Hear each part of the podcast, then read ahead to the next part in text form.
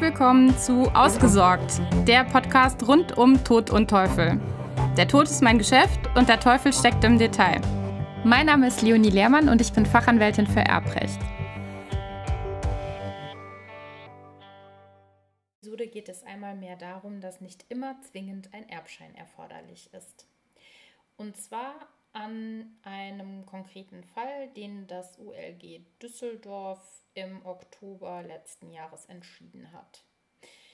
Da hatte eine Erblasserin einem Herrn ein größeres Darlehen lebzeitig gewährt und nach ihrem Tod waren dann die Erben auf die Idee gekommen, nun dieses Darlehen von dem Besagten zurückzuverlangen.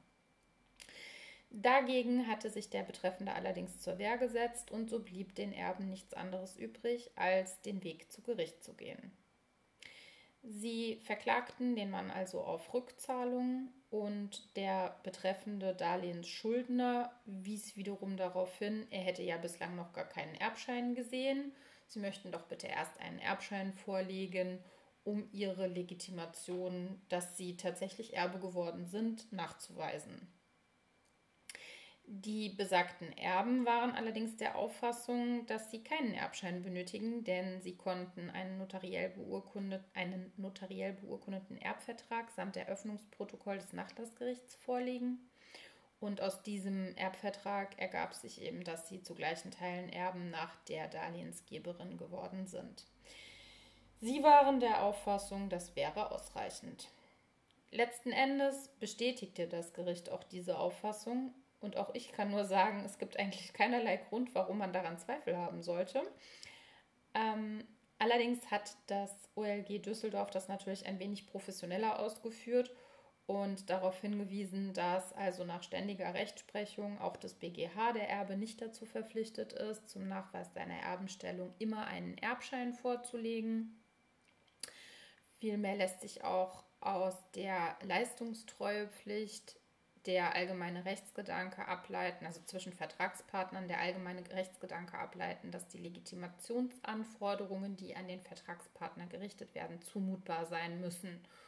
Und im Falle des Erbnachweises ist zumutbar dann nur das laut ULG Düsseldorf, was auch von einem Grundbuchamt verlangt werden könnte.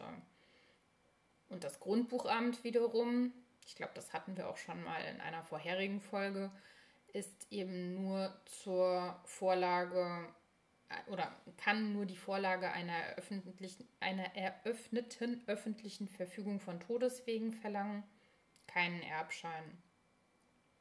Das heißt, wer in Besitz eines notariellen Testamentes ist oder eines notariellen Erbvertrages, der hinreichend eindeutig ist, der hat keinen Grund mehr, noch zusätzlich einen Erbschein zu beantragen.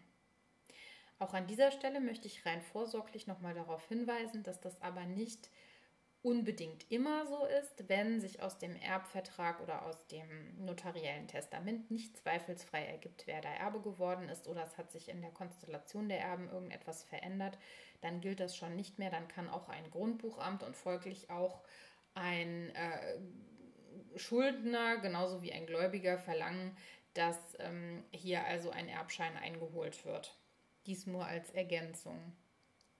Jedenfalls war es aber, um, in den, um auf den Fall zurückzukommen, war es in diesem Fall so, dass eben das OLG Düsseldorf ganz klar darauf hingewiesen hat, dass diese, dieser Nachweis der Erbenstellung, der eben auch durch eine öffentliche Urkunde erbracht werden kann, wie sie das notarielle Testament ist, ähm, sowohl zwischen Privatleuten als auch zwischen Verbrauchern und Banken gilt, genauso wie im Verhältnis zu allen anderen Behörden.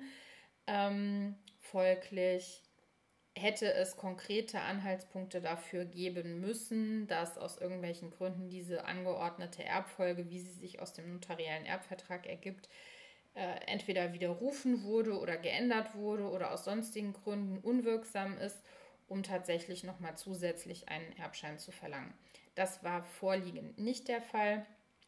Scheinbar aus Prinzip hatte sich der besagte Darlehensschuldner dagegen zur Wehr gesetzt, sein Darlehen zurückzahlen zu müssen und äh, möglicherweise auch einfach nach Formalien gesucht, die hier nicht erfüllt sind. Denn es ging um eine Summe von rund 200.000 Euro und vielleicht hatte er das Geld nicht. Wie auch immer. Das sind Mutmaßungen. Wir nehmen mit, dass zum Nachweis der Erbenstellung nicht immer ein Erbschein erforderlich ist. Schon gar nicht, wenn man in Besitz eines notariellen Testamentes oder Erbvertrages ist. Soweit, so gut. Ich hoffe, die heutige Folge hat dir weitergeholfen und du bist beim nächsten Mal wieder mit dabei. Wenn dir das gefallen hat und wenn du generell den Eindruck hast, dass es dir weiterhilft, Informationen von mir zu bekommen, wäre es schön, wenn du deinerseits mir eine positive Bewertung auf Apple Podcasts hinterlassen könntest, damit eben dieser Podcast auch von anderen besser gefunden wird und somit eine größere Reichweite bekommt. Vielen Dank.